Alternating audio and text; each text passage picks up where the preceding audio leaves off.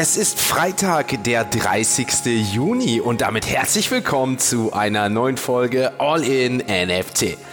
In der heutigen Folge gibt es News zu einer milliardenschweren Metaverse-Idee und Infos über eine überraschende Kehrtwende bei sogenannten Privacy Coins.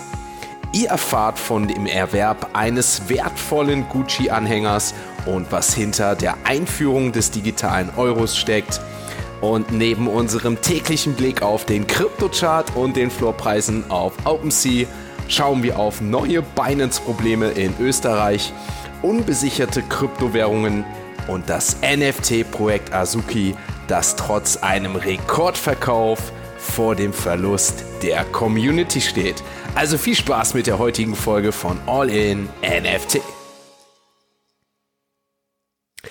Starten wir in eine neue Folge und ich kann euch ja mal kleine Insights, Einblicke in All in NFT geben. Und zwar wisst ihr ja, dass ich mich aktuell auf der Blockchance in Hamburg befinde. Tag 2 war an dem Donnerstag und ich wurde von dem lieben Krypto-Ticker eingeladen. Dort, die hatten ein professionelles Podcast-Setup aufgestellt. Es gab kleine Einblicke, einige Zuschauer beim Live-Podcast der Aufnahme und wie soll es auch anders sein? Leider wurde diese komplette All-in-NFT-Aufnahme nicht mit Ton aufgenommen, so dass ich jetzt hier heute Abend zur späten Stunde, kurz bevor der Podcast um 4 Uhr morgen dieser digitale Kaffee für euch live kommt, nochmal neu aufnehme. Deswegen entschuldigt, wenn vielleicht die Tonqualität heute etwas anders ist, aber das Ganze muss kommen. Das Ganze wird frisch serviert und ich glaube, so frisch gebrüht wie jetzt heute, das gab es schon lange nicht mehr. Fangen wir gleich an, denn in der heutigen Krypto News gibt es eine News nicht von mir, sondern von meinem Partner Chris. Deswegen ab zu Chris. In der heutigen Krypto News beschäftigen wir uns mit der Funktionalität des digitalen Pendants zu einer Währung, die euch wahrscheinlich am vertrautesten ist. Es handelt sich hierbei um den Euro. Ja, das Zahlungsmittel, welches im europäischen Währungsraum gängig ist, wird digital. Dazu hat die Europäische Kommission bereits am 28. Juni einen Gesetzesvorschlag veröffentlicht. Im Grundsatz soll sichergestellt werden, dass Europäer im gesamten Währungsraum digital bezahlen können. Dazu benötigt es natürlich eine sogenannte CBDC, also eine digitale Zentralbankwährung. Digitales Zentralbankgeld ist eine digitale Währung, die von einer Zentralbank ausgegeben wird und ist daher ein gesetzliches Zahlungsmittel. Sie erfüllt die gleichen Funktionen wie physisches Geld und kann deshalb als eine digitale Form von Bargeld betrachtet werden. Der nun eingereichte Vorschlag enthält vor allem Maßnahmen zum Schutz der Privatsphäre sowie der Finanzstabilität. Wer gerne hier ins Rabbit Hole möchte, den Link zum Vorschlag packe ich euch in die Show Notes. Bezüglich des Schutzes der Privatsphäre wissen wir, dass wir als Kryptoenthusiast große Stücke auf die Anonymität von Kryptowährungen setzen. Aber im Gegensatz zu Bargeld werden Transaktionen mit dem digitalen Euro nicht mehr vollständig anonym sein. Das wird meines Erachtens auch nicht dazu führen, dass das Bargeld in naher Zukunft von dem CBDC verdrängt wird. Fabio Panetta, Mitglied des Executive Boards der EZB und Valdis Dombrovski, Executive Vice President der Europäischen Kommission, erklärten gemeinsam in einer Stellungnahme, warum die Europäische Union den digitalen Euro braucht. Für alle, die auch hier tiefer einsteigen möchten, habe ich auch diese Quelle in die Shownotes gepackt. Für die, die auf schnelle Fakten stehen, fasse ich einmal die Kernaussagen zusammen. Menschen möchten zunehmend digital bezahlen. Die Covid-19-Pandemie hat diese Entwicklung beschleunigt. Im Euroraum würde der digitale Euro eine Zahlungslösung bieten, die für jeden überall kostenlos verfügbar ist. Bargeld bleibt aber wichtig. Es ist immer noch das bevorzugte Zahlungsmittel für kleine Ladenkäufe und Transaktionen von Person zu Person. Die meisten Menschen im Euroraum möchten die Möglichkeit behalten, mit Banknoten und Münzen zu bezahlen. Deshalb setzen sich die Europäische Kommission und die Europäische Zentralbank vollständig dafür ein, sicherzustellen, dass das Bargeld in allen 20 Ländern des Euroraums uneingeschränkt akzeptiert und verfügbar bleibt. Tatsache ist jedoch, dass die Nutzung von Bargeld für Zahlungen in vielen Teilen der Welt, einschließlich Europa, abnimmt. Auf dem Weg zu einer echten digitalen Wirtschaft ist die Anpassung des Bargeldes an das digitale Zeitalter der logische nächste Schritt. Das Vorhandensein beider Optionen, ein Bargeld-Euro und ein digitaler Euro, würde bedeuten, dass jeder wählen kann, wie er bezahlt und niemand bei der Digitalisierung der Zahlung zurückgelassen wird. Für Verbraucher hätte der digitale Euro viele praktische Vorteile. Es wäre einfach zu benutzen und kostenfrei. Egal, wo man sich im Euroraum befindet, könnten Menschen mit ihrem digitalen Euro jeden kostenlos bezahlen, zum Beispiel mit einer digitalen Geldbörse auf dem Handy. Sie müssten nicht einmal online bezahlen, sie könnten auch offline bezahlen. Die EZB würde weder die persönlichen Daten der Nutzer noch deren Zahlungsmuster sehen. Die Offline-Funktion würde auch ein höheres Maß an Datenschutz bieten als alle anderen derzeit verfügbaren digitalen Zahlungsmethoden. Ein digitaler Euro würde auch die Zahlungsgebühren für Verbraucher senken, indem er den Wettbewerb in Europa ankurbelt. Gegenwärtig werden zwei Drittel der digitalen Einzelhandelszahlungen in Europa von einer Handvoll globaler Unternehmen abgewickelt. Dank eines größeren Wettbewerbs würden Kunden und Händler von günstigeren Dienstleistungen profitieren. Für Banken und andere Zahlungsdienstleister würde der digitale Euro als Sprungbrett für die Entwicklung neuer paneuropäischer Zahlungs- und Finanzdienstleistungen dienen, Innovation anregen und den Wettbewerb mit großen nicht-europäischen Finanz- und Technologieunternehmen erleichtern. Es würden Schutzmaßnahmen wie Grenzen für den Betrag, den Personen halten können, implementiert, um einen wesentlichen Abfluss von Einlagen aus den Banken zu verhindern. Benutzer, die mehr als das festgelegte Limit zahlen möchten, könnten dies jedoch tun, indem sie ihre digitale Geldbörse mit ihrem Bankkonto verknüpfen. Ein digitaler Euro würde auch die Integrität und Sicherheit des europäischen Zahlungssystems verbessern, zu einer Zeit, in der wachsende geopolitische Spannung uns anfälliger für Angriffe auf unsere kritische Infrastruktur machen. Durch die Nutzung europäischer Infrastruktur wäre das System besser gerüstet, um Störungen wie Cyberangriffe und Stromausfälle standzuhalten. Meiner Meinung nach scheint die EU in die richtige Richtung zu gehen. Fraglich ist natürlich, wie die Umsetzung letztendlich aussehen wird. Aber wichtig ist, dass die EU sich Gedanken macht, wie die Digitalisierung nicht verpennt wird. Und wir wissen, wie wichtig Kryptowährungen schon für uns aktuell sind. Wie wichtig wird es dann erst, wenn die Mass Adoption für Blockchain-basierte Produkte da ist? Daher, wie stehst du zu dem digitalen Euro? Wichtig und richtig oder eher überflüssig? Lass es uns gerne in den Kommentaren wissen oder rege gerne eine Diskussion dazu in unserem Discord an. Wir sind absolut gespannt auf deine Meinung. Das war's auch schon wieder von mir und den Krypto News. Damit wechseln wir wieder zu Sebastian und er schaut mit euch gemeinsam auf CoinMarketCap den Kryptochart an und wie es um die aktuellen Coins steht. Ein Blick auf Coin Market Cap verrät uns, dass der Bitcoin gestern doch ganz gut performen konnte. Wir gehen mit einem leichten Plus von 0,15% in das Wochenende. Und zwar startete der Bitcoin bei ca. 27.500 Euro. Und jetzt zum Wochenende, zum Beginn des Wochenendes, zum anstehenden Wochenende starten wir bzw. verabschieden wir uns nicht ganz mit 28.000 Euro, aber mit mit einem Kurs von 27.950 Euro und damit ist es, wie gesagt, ein leichtes Plus. Mal schauen, wie es hier nächste Woche weitergeht. War ja wieder eine turbulente Woche, eher mit Tendenz nach unten. Aber mit Ethereum befinden wir uns aktuell mit einem Kurs von 1700 Euro über dieser magischen Grenze und verabschieden uns mit diesem Kurs ins Wochenende. Mal schauen, wo wir hier nach dem Wochenende stehen. Montag natürlich dann wieder mehr dazu, wie es am Wochenende hier abging. BNB-Token aktuell bei 214 Euro. Auch Ripple gestern mit einem leichten Plus von 1,5 Prozent. Der Solana-Token, einer der Token beziehungsweise der Token, der gestern in Top 50 bei CoinMarketCap am besten performen konnte, plus 9%, damit der Kurs bei 16,14 Euro wieder. Auch Bitcoin Cash weiter im Aufschwung, gestern mit einem Plus von 6,69%. Damit steht in den letzten sieben Tagen ein Plus von über 90%. Willkommen in der Nvidia-Riege, würde ich sagen. Blicken wir aber natürlich noch auf weitere Kurse, die hier auf Coin Market Cap auffällig sind. Allen voran der APT Aptos Token mit einem Plus von 3%. Dann haben wir noch den Aave Token mit einem Plus von von 5%, der Kurs gestern wieder bei 57,65 Euro. Und wenn wir uns dann abschließend den Apecoin anschauen, der natürlich auch jetzt Platz findet im Heavy Metal Ökosystem, dazu später mehr, denn auch dazu gibt's heute einen Livestream. Am Ende der Folge mehr dazu. Aber auf jeden Fall leichtes Plus 0,41% und der Kurs jetzt bei 2 Euro 4. Damit sind wir mit dem Blick auf Coin Market Cap soweit durch. Nach dem Wochenende natürlich wieder mehr dazu. Jetzt kommen wir zur nächsten Kategorie und das sind natürlich unsere heutigen Web 3 Kurznews.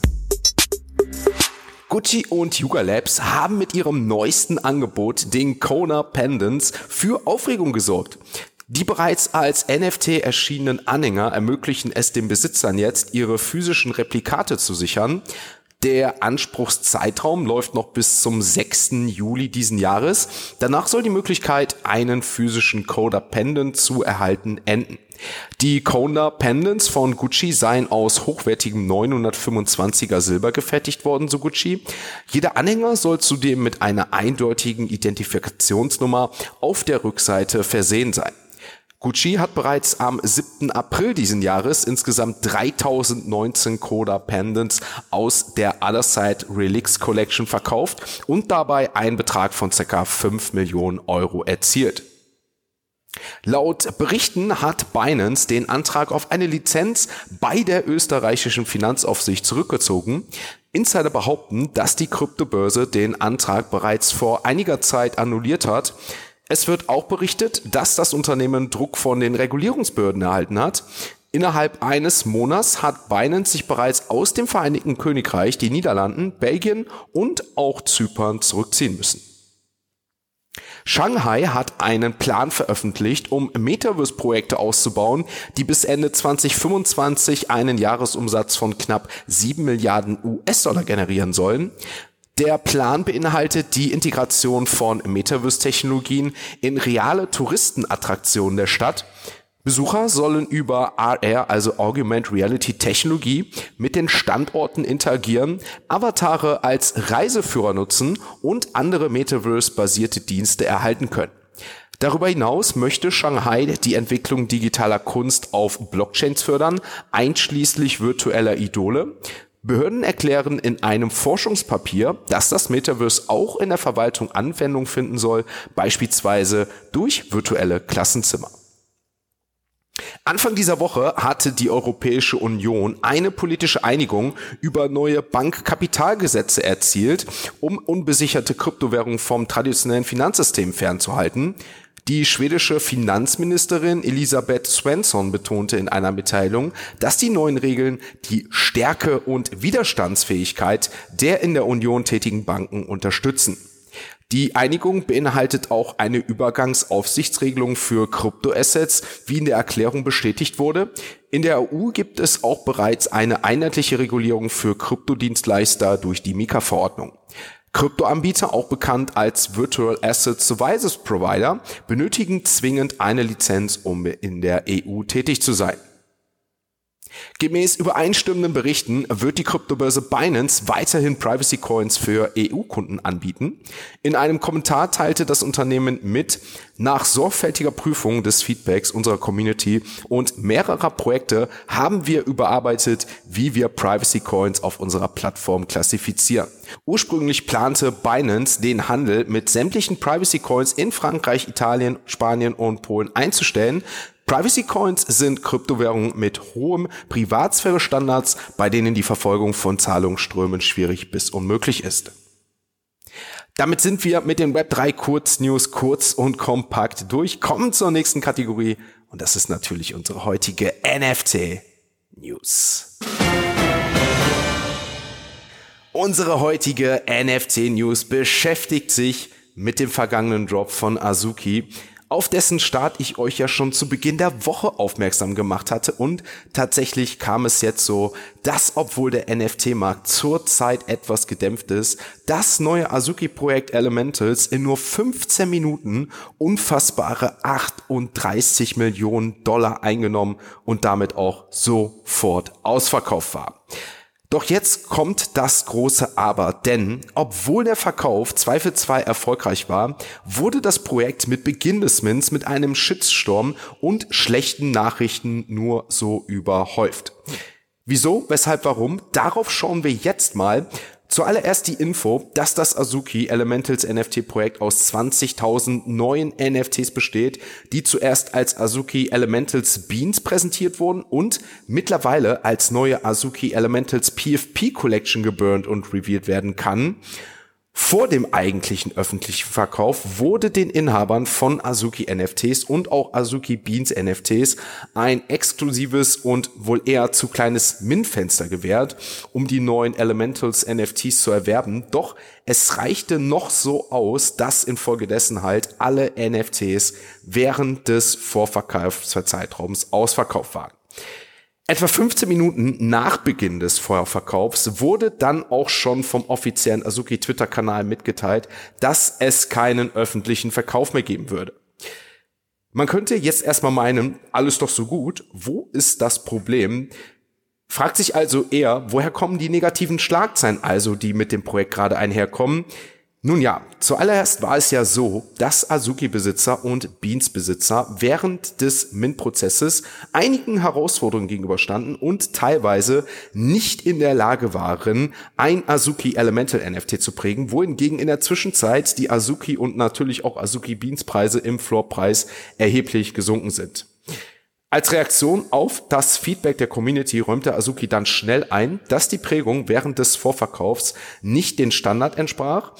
Sie hatten nach eigenen Worten die Zeit für Phase 1 und Phase 2 des Vorverkaufs unterschätzt.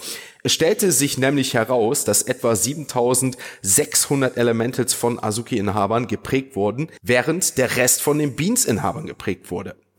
Das Team gab deswegen zu, dass sie die Dauer des Vorverkaufs über die ersten zehn Minuten hinaus hätten verlängern sollen, da dieser Schritt einen ausreichenden Puffer natürlich hätte für möglich auftretende Probleme. Weiter wurde bemängelt, dass auch die Azuki-Website Probleme hatte, da Azuki zusätzlich die erwartete Auslastung unterschätzt habe, was natürlich erneut zu weiteren Komplikationen führte. Und mittlerweile gibt es sogar erste Community-Stimmen, die behaupten, dass sie besorgt seien, dass das Team möglicherweise eine geplante geheimnisvolle Ankündigung als Taktik zur Manipulation der Inhaber verwendet hat. Als wäre das nicht schon schlimm genug für Azuki oder die Holder, stellten viele Elementals und natürlich vor allem die Azuki Genesis Holder fest, dass die revealten Azuki Elementals identisch mit der Originalkollektion von Azuki übereinstimmt, was natürlich Unmut im ganzen NFT-Space und natürlich vor allem in der Azuki-Community sorgte. Ihr seht und hört eine Story, die wohl auch noch nicht zu Ende ist, auch noch nicht nach dieser Podcast-Aufnahme. Und mit Beginn des Mints gab es einfach nur Probleme, die die Community komplett umgestimmt hat. Deswegen abschließend mal eine Frage an euch. Wie seht ihr oder habt ihr den aktuellen Mint von Azuki Elementals gesehen? Wie seht ihr die neue PFP-Kollektion im Verhältnis zu Azuki? Ich denke persönlich, wir werden natürlich auch nochmal in der All-in-NFT Talkshow am Sonntag darüber ausführlich reden. Gleich dazu im Ausblick nochmal mehr. Jetzt kommen wir erstmal zur nächsten Kategorie, kommen etwas runter, wechseln zu OpenSea und werfen nochmal abschließend einen Blick auf die aktuellen NFT-Floorpreise. Ein Blick auf OpenSea verrät uns Azuki unverändert, aber immer noch einstellig 9,28 Is. Azuki Elemental Beans, das sind die NFTs, die man quasi minden konnte, 2,17. Daraus kann jetzt ein Reveal stattfinden, also ein Burn und daraus werden die PFPs. Das ist die neue Kollektion Azuki Elementals und dieser Floor liegt bei 1,60. Die Board Apes zum Wochenende 37,5 Mutants bei 7,4 Heavy Metal der Hype ist natürlich mal wieder vorbei. Gestern von 0,96 auf 0,66 ist gesunken. Also auch hier nochmal in Zukunft die Erinnerung, auch wenn das natürlich wie immer meine eigene Gedanken und Meinung sind. Hype ist vorbei, Floorpreis flacht ab. So auch bei Azuki, auch wenn natürlich jetzt hier schlechte Nachrichten mit einbezogen sind. Denn dahinter haben wir die Beans Official, auch die von Azuki mit einem I jetzt gesunken, der Floor hier bei 0,64. Die Mibits mit einem Floorpreis von 1,35 gelistet, Clone X 1,7, Pudgy Penguins 4,3, dann haben wir die OP Pin Edition mit einem Floor von 0,62, Other Deed for Other Side 0,81 und die Doodles bei 1,53. Die Other Side Coders liegen mit 5,4 2 jetzt auf OpenSea und die Potatoes unter 2 gefallen mit einem Floor von 1,84. Blicken wir damit abschließend Platz 99 100 nochmal. Dort finden wir heute auf Platz 99 die Kaiju Kings mit einem Floor von 0,15 und auch die V-Friends gehen unter 2 Eves ins Wochenende mit einem Floor von 1,97 Eves.